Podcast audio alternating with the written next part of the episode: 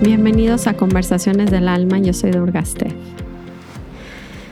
¿Cómo están en, en, esta semana? No sé si sus hijos ya entraron a clases, yo estoy aquí en mi terracita grabando para ustedes.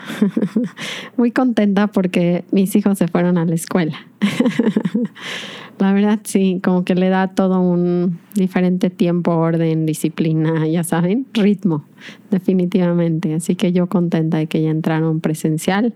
Creo que muchos niños ahora están entrando presencial. Está, ha sido un camino largo la pandemia. Y bueno, vamos a ver qué pasa ahora con los niños presencial. Em, les prometí un tema para hoy importante, profundo, eh, que pues creo que no solo se relaciona a este momento, la verdad, porque bueno, en nuestra vida y en nuestra existencia em, hay mucho sufrimiento y hay mucha injusticia y hay mucha pobreza, ¿no? Cuando hemos hablado en los podcasts acerca del sufrimiento, Em, y cómo mantener el balance entre el primer plano que es el ego, la persona, o sea, de qué se trata el juego en nuestras personalidades, pero también como no olvidar el plano del alma, donde pues sí somos almas y venimos a aprender a esta escuela de la vida. Entonces no puede ser un paraíso, porque entonces como aprendemos, tiene que ser un lugar donde pues haya de todo esto para que podamos vivir las experiencias y entonces tener pues regresar realmente al único lugar donde todo esto tiene un sentido, que es a nuestros corazones, y es un misterio a nivel mental, porque hay tanto sufrimiento. Pero bueno, les voy a hoy con ustedes em, hacer juntos una de las herramientas que más uso cuando no puedo, nada más no puedo entrar en este balance y pierdo mucho la esperanza en la humanidad. Entonces, eh, hoy se va a tratar de eso el podcast y voy a hacer en conjunto con ustedes esta herramienta para que vean cómo manejo yo esto en mi vida, para que tenga sentido. Em, entre noticias, eh, les recomiendo mucho, luego me preguntan, ¿no? Acerca de mi gurú o de mi maestro. Y bueno, eh, ustedes, algunos saben que estoy en el, en el board de directores de Ramdas y la idea es como mantener obviamente el legado y las enseñanzas. Entonces estamos haciendo mucho esfuerzo también para llevarlo al mercado hispano y que los libros y las enseñanzas estén en español. Entonces acaban de traducir el libro de Milagro de Amor, que es uno de una recopilación de historias de Nim Karolibaba, que es mi gurú, por muchísima gente que las recopiló Ramdas y ahora lo tradujo una gran amiga mía, se llama Durga Julia. Eh, entonces, está buenísimo. Bueno, a mí me encanta porque no es un libro de teoría, ¿saben? Es, es más bien como historias que nos llegan al corazón y que nos abren una perspectiva de que estas personalidades pueden existir y qué experiencias tenían las personas que convivían a su alrededor, un poco como las historias que les cuento yo de Ramdas, etcétera, pero evidentemente pues de mi gurú si lo quieren adquirir, pueden meterse a la página de milagrodeamor.com y también está en Amazon, en Amazon de Estados Unidos y en Amazon de México y en Amazon de España. Y en los demás lugares creo que lo pueden bajar de manera electrónica. Entonces, chequenlo, por favor, y avísenme qué les parece ese libro. Bueno, eh, vamos a empezar con nuestro tema súper profundo, con nuestras tres respiraciones. Creo que sería un buen día para para tomar el podcast más lento, ¿saben? Hay temas más ligeros, hay temas más complejos. Creo que este es un buen tema como para que se den esa sentada y esa respirada antes de poder trabajar conmigo para que la mente se abra a esta nueva perspectiva que, que no le gusta, no le gusta abrirse a la posibilidad de la perfección de las cosas que no puede entender, que no puede analizar, racionalizar y decir, esto no debería de existir, ¿no? Entonces siéntense tantito conmigo, tomen una pausa, vamos a, si se pueden cerrar ojos y vamos a tomar nuestras tres respiraciones profundas. Vamos a inhalar. Exhalo. Inhalo. Exhalo. Última vez, inhalo. Exhalo. Muy bien. Bueno, pues todo esto surge porque me mandan un mensaje, ¿no? A través de mis redes sociales de Instagram diciendo que, pues que no pueden, ¿no? Que no pueden creer y les sigue doliendo mucho pensar en el sufrimiento de estas mujeres, especialmente y niños que están en Afganistán. Y bueno, todo este, pues todo lo que está pasando, ¿no? Y pues claro que también cuando yo me meto a ver las noticias y ves estas imágenes, ¿no? De gente tratando de huir, de aviones llenos, llenos de gente, 700 personas, ¿no? Aviones de carga, cargando a 700 personas porque necesitan huir de Afganistán, pues duele el corazón. O sea, como que por un lado les tengo que decir que esta condición humana de que se nos parta el corazón al ver el sufrimiento que tenemos que pasar, aún teniendo una perspectiva más profunda, eh, a mí se me hace algo muy normal, no es como, no sé, la verdad, puede ser, puede ser que estos santos, no sé, Byron Katie igual y no lo tiene, ¿no? Esta persona que, que tiene en automático el cuestionamiento de sus pensamientos, igual y ya no tiene que pasar por este sufrimiento eh, de primer plano de decir cómo, o sea, cómo puede ser estas locuras, o sea, cómo puede ser. Y a mí la verdad se me siguen saliendo las lágrimas. Ustedes saben que siempre les hablo de mi proceso no sé, eh, las personas santas que tengan completamente la perspectiva inmediata de la perfección del misterio y tienen mucho más cultivado ese lado que la mente. Yo estoy todavía eh, en, esa, en ese balance, ¿no? Pero por eso tengo las herramientas y por eso se las quiero compartir. Entonces, bueno, lo primero es que ya no me castigo o no me quiero negar o no me quiero cerrar de ese dolor porque ese dolor de cierta manera también me abre, también me sana, aunque parezca una locura, pero no me puedo mantener en ese dolor porque entonces lo único que hago es, es agregar dolor, ¿no? Y esto es algo que pues les he platicado muchas veces que pareciera que creemos que es compasión sufrir con los demás, pero cuando yo hablo con gente pues digamos que profundamente despierta, ellos dicen que eso no tiene nada de compasión, que eso es agregar mucho más sufrimiento al mundo y eso no sirve de nada. Y la realidad es que si yo permanezco en ese canal viendo una noticia, abro la noticia, se me salen las lágrimas, pierdo desesperanza, no puedo creerlo, ¿no? Y me quedo en ese canal, pues no voy a poder agregar nada, nada. La verdad es que no voy a poder ni siquiera y, si me doy cuenta, si me quedo ahí, mi actitud acaba siendo algo muy feo también, porque pierdo esperanza en la raza humana. Entonces, ¿para qué recojo la basura? Si igual somos una basura todos, ya saben, empieza como esta mente de, pues ya para qué, ya para qué todo, todo está completamente jodido, nada sirve, somos una porquería. Esa mentalidad que además finalmente nos cierra el corazón, porque no hay manera de vivir como vivimos así de cerrados eh, entonces nos morimos un poquito en ese camino de perder esta esperanza donde de cierta manera convertimos este universo en un infierno y se acabó, ¿saben? Y entonces me vuelvo más egoísta y entonces me vuelvo, hago, ayudo menos a la gente, ¿no? Y tampoco me puedo volver loco y empezar a ayudar con la desesperanza, porque me voy a quemar, o sea, me va a llegar el punto donde voy a decir, no puedo con el sufrimiento, o sea, no importa cuánto he donado, no importa cuánto hago, no es suficiente, necesito por eso encontrar el balance. Entonces sí me permito esas primeras lágrimas, pero es forzoso que tengo que acabar trabajando, porque si no trabajo, voy a agregar dolor. Y yo es, no, ya no, eso es lo que ya no se permite ya no se permite agregar dolor a este mundo porque ya hay mucho dolor. Entonces, ¿por qué voy a agregar el dolor de mi propia cabeza al ver este sufrimiento? Eso no es justo. Entonces, no puede parar ahí. Lo que tengo que hacer es, puede ser que se me salgan las lágrimas y diga, wow, o sea, un poco desde la compasión como Shiva, como de, Uh, o sea, se me sale la lágrima porque saben que Shiva, este destructor de todo, ¿no? Se asoma, esta es la historia de Shiva, un segundito paréntesis, se asoma a ver nuestra, nuestra encarnación, nuestro plano de conciencia, la humanidad, y se le sale una lágrima de compasión del sufrimiento que tenemos que tener para aprender, ¿saben? Para, para trascender. Y esa lágrima que cae, cae y se hace un árbol muy bonito en India, que de ahí salen estas semillas de meditación de Rudraksha. Que me han visto como, como que son estos como rosarios hindús, pero bueno. Entonces sí permito que se me salga esta lágrima de decir, wow, o sea, sí está denso esto, o sea, sí es como, pues sí duele, pero no permito mantenerme en ese lugar nada más.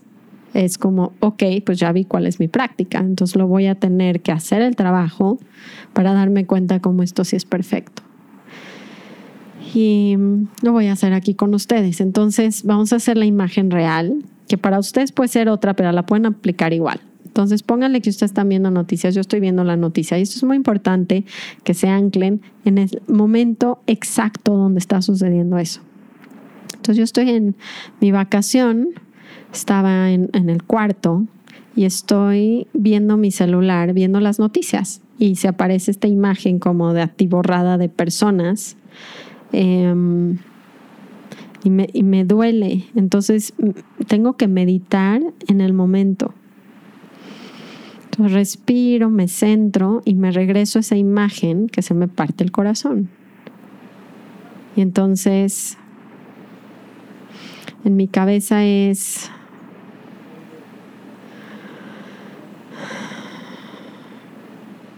como que la queja va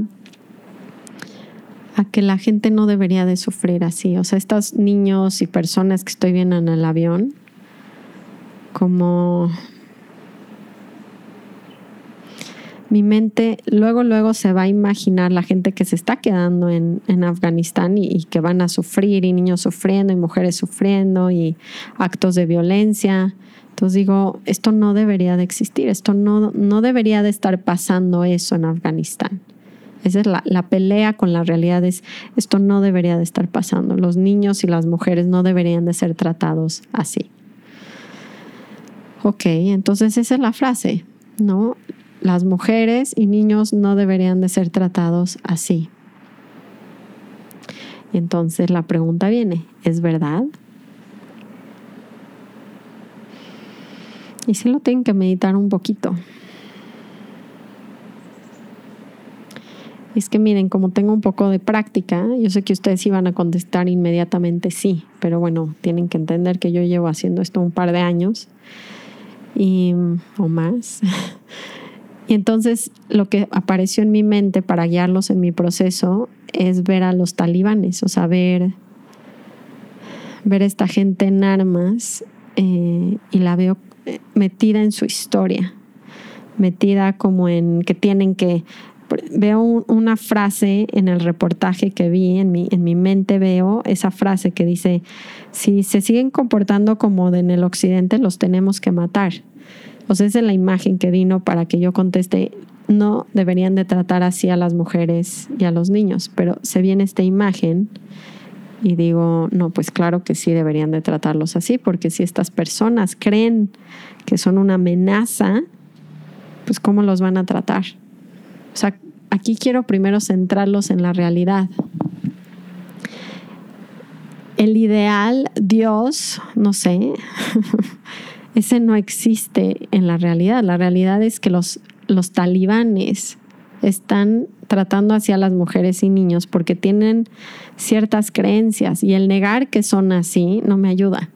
Entonces pónganle que la primera digo, no, no deberían de tratar así a las mujeres y niños. Aunque yo para mí ya salió un, un pues no es verdad, porque yo ya vi que el talibán en su creencia, desde su lugar, claro que los tiene que tratar así, son enemigos, son, son gente que va en contra de su, todo lo que cree en el mundo, ¿cómo no los va a tratar así?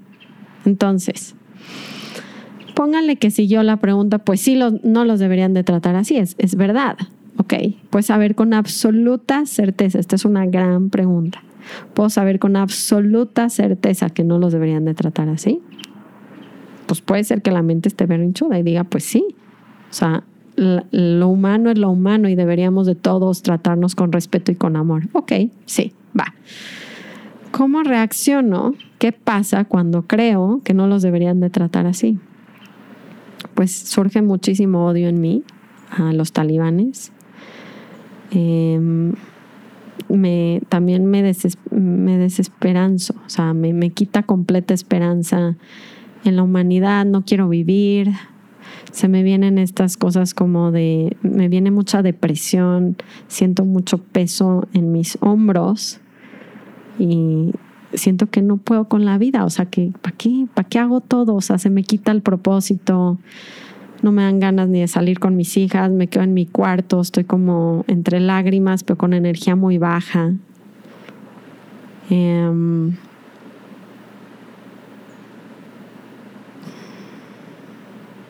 eso es todo lo que me pasa en ese proceso. Y, ¿saben qué me pasa también? Que me desesperanzo siquiera de la ayuda que puedo hacer porque me siento chiquitita. Me siento como que la ayuda que podría dar no va a valer igual porque pues ¿cuál es la diferencia? Ve, ve la magnitud de, de como de deshumanización. ¿Qué, ¿Qué, diferencia va a ser que done mil pesos, dos mil pesos, diez mil pesos? O sea, como que se me, se me quita hasta la esperanza de la propia ayuda que yo puedo dar. Como que me, me frustra mucho. Ahora, viene una pregunta muy importante que es, ¿quién soy yo en ese momento sin el pensamiento que no deberían de tratar, los talibanes no deberían de tratar a las mujeres y niños así? ¿Quién soy yo? Se tienen que ir a la situación. Esto no es adivinar, y esto no es suponer, esto es que se van, entonces yo me voy al cuarto donde estoy viendo la imagen y el reportaje y no tengo el pensamiento que los talibanes no deberían de tratar así a las mujeres y niños.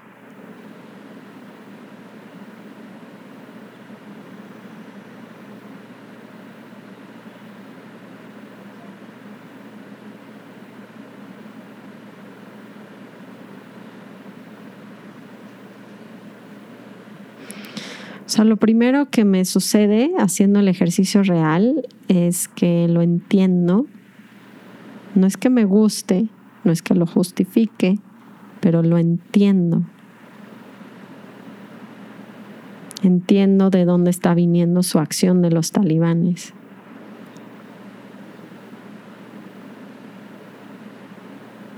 Me, la compasión que me genera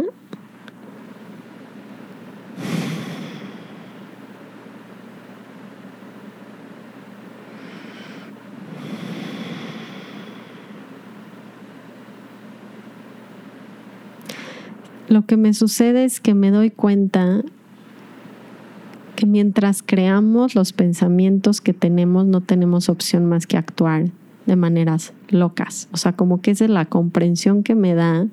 No es como, ah, sí los comprendo porque son unos tontos idiotas. O sea, lo que veo es la importancia de hacer este trabajo que estoy haciendo con ustedes y, y yo esa mañana. O sea, es como, madre de Dios si yo no tengo esta herramienta, lo que yo pudiera llegar a hacer. O sea, no me siento tan separada a ellos. Los veo no como enemigos, pero como gente que no tiene herramientas. Y veo lo peligroso que es la mente así, y veo lo, lo triste, o sea, la locura, la veo la locura y la entiendo. Y me, me da un sentido como de, híjole, de verdad tengo que practicar porque si no, el día de mañana yo puedo ser un talibán. O sea, ¿qué me, qué me diferencia de un talibán? Si ustedes los agarran de niños y los meten y los educan y les lavan la cabeza, no tienen opción. No sé si lo ven. Esto no justifica. Me da un poco, no me da miedo el podcast, ¿saben? Porque porque no siempre les va a gustar lo que diga, ¿saben? O sea, igual y no están de acuerdo conmigo porque la mente se va a querer seguir defendiendo diciéndome, ahora Durga, ahora Durga va a decir que los entiende a los talibanes. Y no los estoy justificando y no quiero que pase esto en el mundo, pero me doy cuenta que la única manera de dejar de que pase esto en el mundo es que yo limpie mi propia mente. Y me doy cuenta la importancia de cuestionarme estos pensamientos y no volver a unos enemigos en un instante a los talibanes, que yo también los mataría.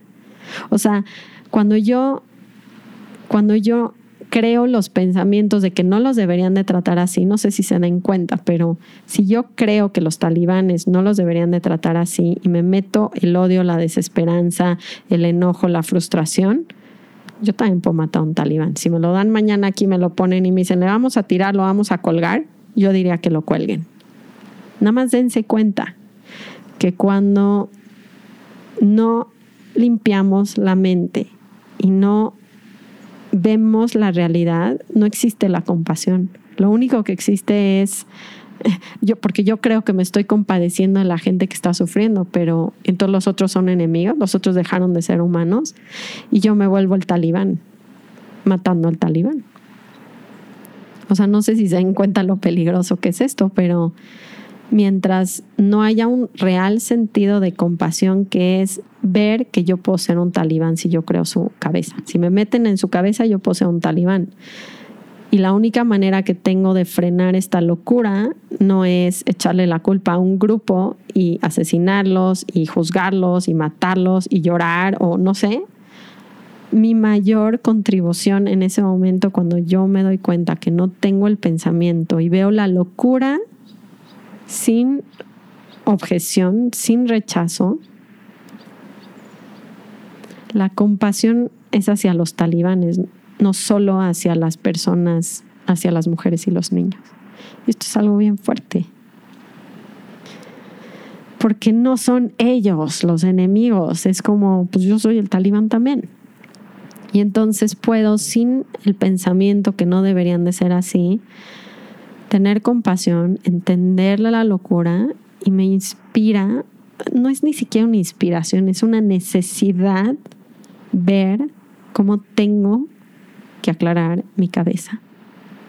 ¿Ok? Entonces me inspira mi práctica, pero desde un lugar muy fuerte, porque yo no quiero ser un talibán.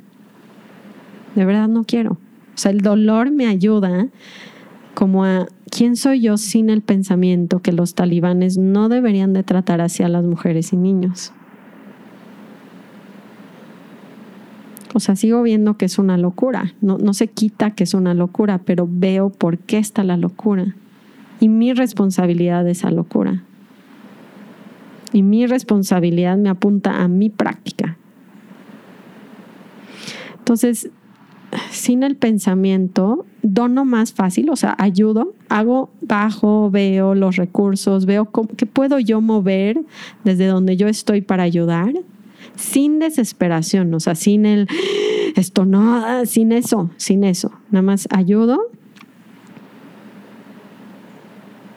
y, y me, lo tengo que hacer por todos. Tengo que hacer mi práctica por todos esos niños, esas mujeres y por cada uno de los talibanes. ¿Me explico? O sea, la inspiración va a otro nivel, va a otro nivel y me, me, llena de poder, ¿saben? Me llena como de un poder muy amoroso, como decir, tengo que hacer esto, lo tengo que hacer por todos nosotros, ¿no? Porque ¿quién más?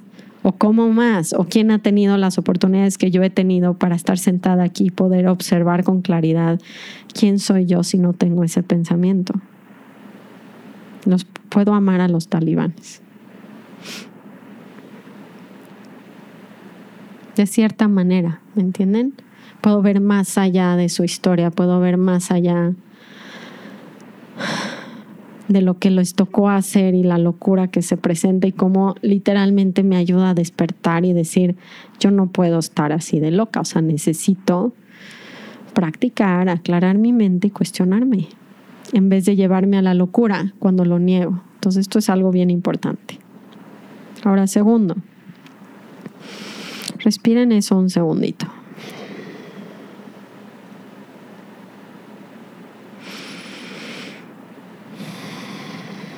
Y siento el empoderamiento de mi práctica, el poder que tiene mi práctica sobre el mundo que me rodea es infinito.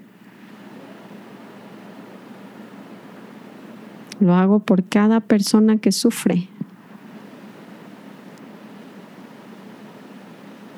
Ahora, lo tengo que voltear, ¿no? Ahora vienen inversiones. Entonces, la primera inversión es, los talibanes no deberían de tratar hacia las mujeres y niños, lo voy a voltear hacia mí misma.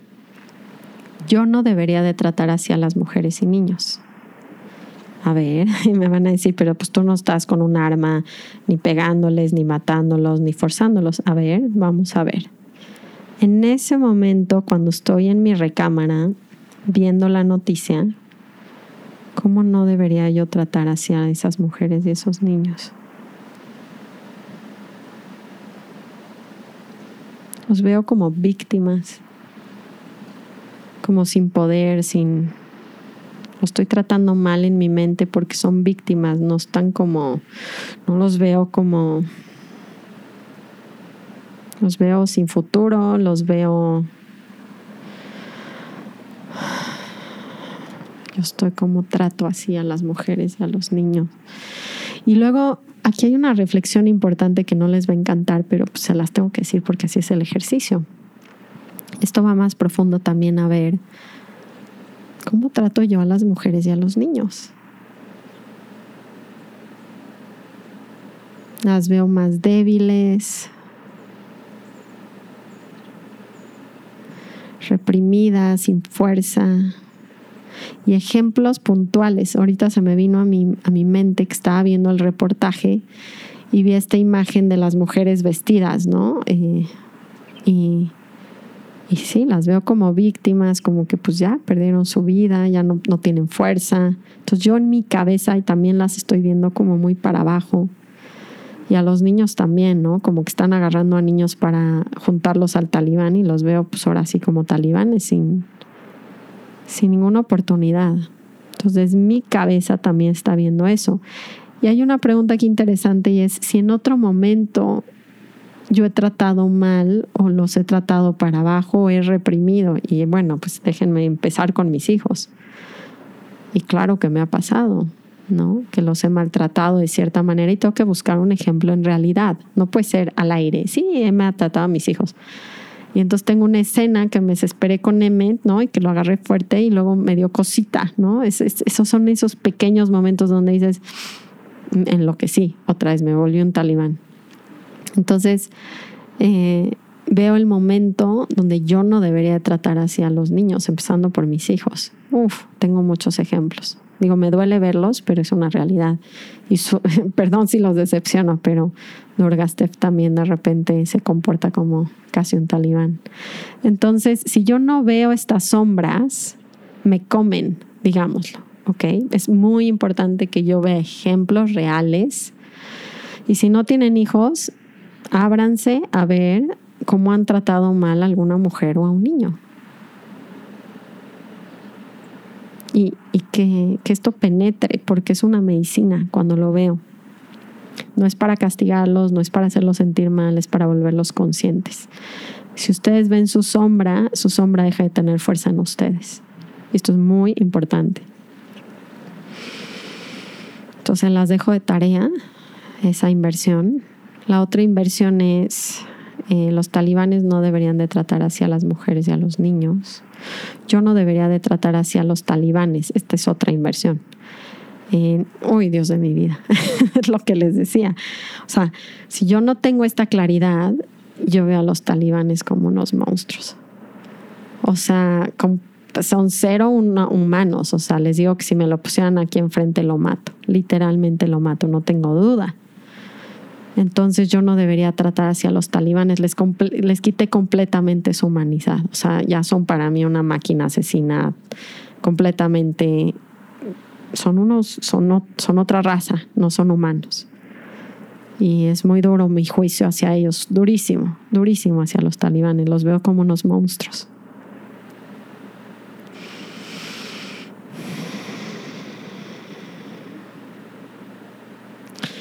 La última inversión es lo contrario. Entonces, los talibanes sí deberían de tratar a las mujeres y niños así. Les decía al inicio que me aceleré un poquito y lo siento, pero es que esta fue la imagen que se me apareció y como llevo haciendo el ejercicio, esta sería la oportunidad que tienen, que empezaría a pasar esto, donde van a cuestionar el pensamiento y ¡pum! ya les sale esta imagen que les va a ayudar, que es la inversión de sí deberían de tratarlos así, porque sí, aquí la gente se vuelve loca. O sea, cuando hago el trabajo con gente, esta pregunta, no, no pueden pasar de esta pregunta porque es como, a ver, ¿me estás diciendo que los talibanes sí deberían de tratar a los niños y a las mujeres así? Les estoy diciendo que sí, pero no en su fantasía de cerebro donde los talibanes eres tú con tus valores, tus pensamientos, tu entrenamiento, tus herramientas. El talibán que estoy viendo en mi cabeza, que está diciendo en una entrevista, si no dejan de comportarse como occidentales, los tenemos que matar. Y estoy viendo a, esa, ese talibán. Pueden ver al talibán con su enojo o creencias, completamente creyendo que esto es una amenaza, o sea, esto del occidentalismo que llegó al Afganistán es una amenaza y si no controlan, sienten que algo malo va a pasar. Lo estoy viendo en sus ojos, llenos de miedo, llenos de sufrimiento. A ver, le van a pedir, cierren sus ojos, imagínense ese talibán. Le van a pedir a ese talibán que trate con respeto y con amor a los niños y a las mujeres que él está viendo como enemigos. A ver, díganme cómo. ¿Cómo eso va a suceder? Vea que no se puede. Entonces es ridículo que, ¿ven? Ahora el pensamiento en la realidad, no en sus cabezas imaginarias, en la realidad, pues sí, sí debería de tratarlos así, porque ¿cómo, los, cómo en el mundo los va a tratar diferentes? O sea, les estoy, le estoy pidiendo un perro que maulle. ¿Sí se dan cuenta? Ahora vamos a profundizar un poquito más. ¿En qué le ayuda al mundo o a mi proceso del despertar que los talibanes sí traten así a las mujeres y a los niños? A mí me, me, lo que les dije, me empodera a mantener mi práctica muchísimo. O sea, es como ver la locura, me la refleja de mí misma. Y es como, esto no puede existir, o sea, pero no puede existir en vez de llorar y desesperanzarme y odiarlos. Esto no puede existir comenzando por mi cabeza. Y yo no, no, me rehuso ¿saben? A seguir estas locuras que las hago con mis hijos. Les, les acabo de decir ejemplos literales donde yo maltrato a mis propios hijos. Como necesitamos empezar a tomar responsabilidad y decir, la locura puede vivir en mí y yo quiero tomar responsabilidad de que no vive en mí porque no puedo cambiar el universo desde la queja, el odio, la desesperanza. Eso me llevó a ni, ni siquiera a donar, a deprimirme, a no atender a mi familia, a nada. Entonces, la aceptación no es la aceptación de que eso está bien y de que eso es humano y de que a eso venimos. La aceptación es que me abre la cabeza la realidad y me ayuda, ¿saben?, a decir, la locura que estoy viendo sí vive en mí porque esas personas son igualitos seres humanos que yo, solo que con pensamientos que no han podido cuestionar. No pudieron cuestionar sus pensamientos y por eso están matando y haciendo cosas espantosas que yo podría hacer. La locura vive en mí también, a menos que cuestione estos pensamientos y tenga la valentía y la apertura de ver qué de esto puedo tomar como responsabilidad y cómo esto ayuda no solo a mí, a la humanidad. Porque yo he visto miles de campañas nuevas donde la gente se concientiza, se le abre el corazón, dice, saben que esto, gente que dice la locura no puede existir, o sea, necesitamos hacer algo. Han movilizado a muchas personas, le abre los ojos a personas al verlo, no los refleja, estás tomando tu chela, pasándole increíble y de repente tomas una pausa y dices, órale, espérate, ¿qué está pasando? Cómo los seres humanos nos podemos hacer eso a nosotros mismos.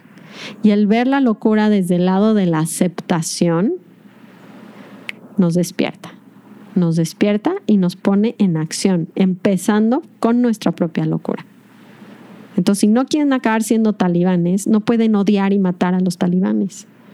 Eso es, eso es como no sé, ¿saben? Necesitamos empezar a cambiar el chip y evolucionar y decir, tiene que haber una forma distinta de transformar esto sin mi odio, sin mi desesperanza, sin mi depresión, que tenga sentido. Y esto tiene sentido. Cuando yo hago este tipo de trabajo, en vez de acabar deprimida, inactiva y enojada con el mundo, me da fuerza para mantener mi práctica, mi claridad, mi mi real compasión. Y la real compasión no tiene definición, no es a ti, a la mujer y al niño, pero no al talibán. No, la compasión es un sol y es a la humanidad. ¿A qué hacemos cuando no tenemos nuestra mente clara y no tenemos práctica? A mí me ayudó mucho este ejercicio. Así que les agradezco por escucharlo y compartirlo conmigo. Entiendo que hay muchas dudas y se requiere una mente muy abierta y muy valiente para hacer este tipo de ejercicio, pero francamente lo único que les puedo decir es que así yo transformo estos sucesos del mundo y me inspiran a mantener mi práctica y sí a donar y sí a hacer lo que yo pueda y hacer este podcast, por ejemplo, que sé que les va a ayudar mucho a mucha gente a preguntarse al menos si lo resistieron y siento mucho si toqué fibras como sensibles, pero es tiempo de evolucionar realmente hacia esa compasión que es la única real. Espero que no sé, mastiquen el podcast. Por eso les dije que se tomen un poquito de tiempo porque no es un tema ligero. Sin embargo, es muy importante y poderoso. Gracias. Los quiero. Namaste. Ram